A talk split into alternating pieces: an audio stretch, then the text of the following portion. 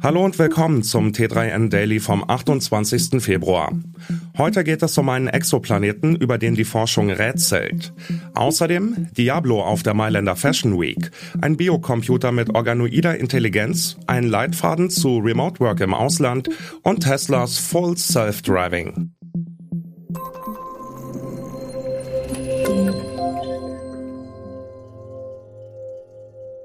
Die Forschung rätselt über einen neu entdeckten Exoplaneten, denn der dürfte in dieser Form eigentlich überhaupt nicht vorkommen. TUI 5205b kreist nämlich um einen Mutterstern, für den er theoretisch viel zu groß ist. Der Mutterstern ist nämlich nur etwa viermal größer. ForscherInnen der US-amerikanischen Pennsylvania State University haben den Stern und den ihn umkreisenden Planeten entdeckt. Der Wirtstein ist nur etwa viermal so groß wie der Jupiter. Und doch hat er es irgendwie geschafft, einen Planeten von der Größe des Jupiters hervorzubringen. Das ist ziemlich überraschend, erklärte der beteiligte Forscher Shubham Kanodia. Die Wissenschaft glaubte bisher, dass ein Planet nur entstehen kann, wenn sein Mutterstern eine bestimmte Mindestmasse hat. Diese Theorie ist nun wohl widerlegt. Diablo hat es auf den Laufsteg geschafft. Das Action-Game hatte auf der Fashion Week im italienischen Mailand dank des dänischen Labels Han Haven einen ganz besonderen Auftritt. Designer Yannick Davidson ließ sich nämlich bei gleich drei verschiedenen Outfits von Blizzards Spielereihe Diablo inspirieren. Designer Davidson erklärte dazu, dass er das Game früher selbst gespielt hat und seine Catwalk-Looks von der dunklen Seite und den ergänzenden Konflikten von Diablo 4 inspiriert wurden. Für mich ist Dunkelheit Schönheit. Wie bringen Sie diese beiden Dinge in Einklang? Das erzeugt ein ganz neues Gefühl.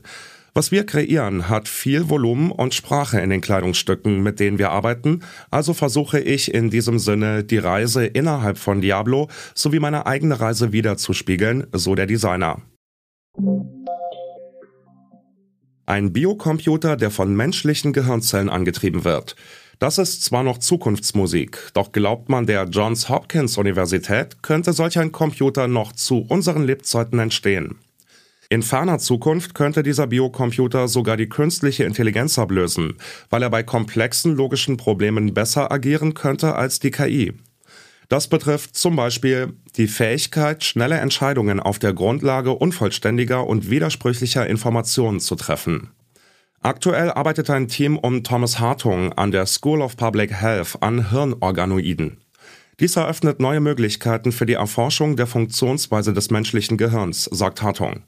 Man könnte das System manipulieren und Dinge tun, die man mit menschlichen Gehirnen aus ethischen Gründen nicht tun kann.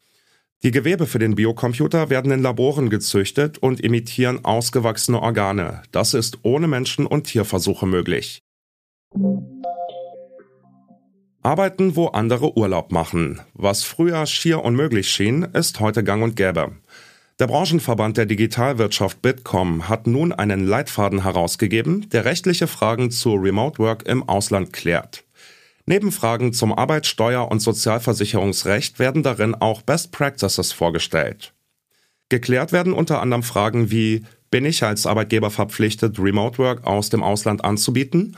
Und muss ich auch das nationale Arbeitsrecht des Reiselandes beachten? Wer den Leitfaden lesen möchte, wird hier fündig. Der Remote Work aus dem Ausland Leitfaden steht allen Interessierten kostenlos zur Verfügung. Tesla lässt NeukundInnen zurzeit auf die Beta von Full Self-Driving warten. Der E-Auto-Hersteller hat bestätigt, dass man den Rollout vorerst gestoppt habe. Zuerst soll der Autopilot ein Sicherheitsupdate erhalten. Die US-Verkehrssicherheitsbehörde NHTSA hatte dem Autobauer zu einem Rückruf von mehr als 360.000 Fahrzeugen mit der momentanen Version geraten. Es könne nämlich vorkommen, dass Stoppschilder missachtet werden und FSD-geführte Autos auf Abbiegespuren geradeaus fahren. Die Autos mit dem Fahrassistenten reagierten zudem zum Teil nicht ausreichend auf Geschwindigkeitsbegrenzungen. Tesla hatte das zunächst abgestritten, startet aber nun eine freiwillige Rückrufaktion. Die Autos werden dafür aber nicht in die Werkstatt gerufen, sondern durch ein Update von der fehlerhaften Version befreit. Das Unternehmen ließ verlauten, bis die Softwareversion, die den Fix enthält, verfügbar ist, haben wir den Rollout von FSD Beta für alle, die sich angemeldet haben, aber noch keine Softwareversion mit FSD Beta erhalten haben, pausiert. Das war's schon wieder mit dem T3N Daily. Noch viel mehr zu allen Aspekten des digitalen Lebens, des Arbeitslebens und der Zukunft findest du rund um die Uhr auf t3n.de.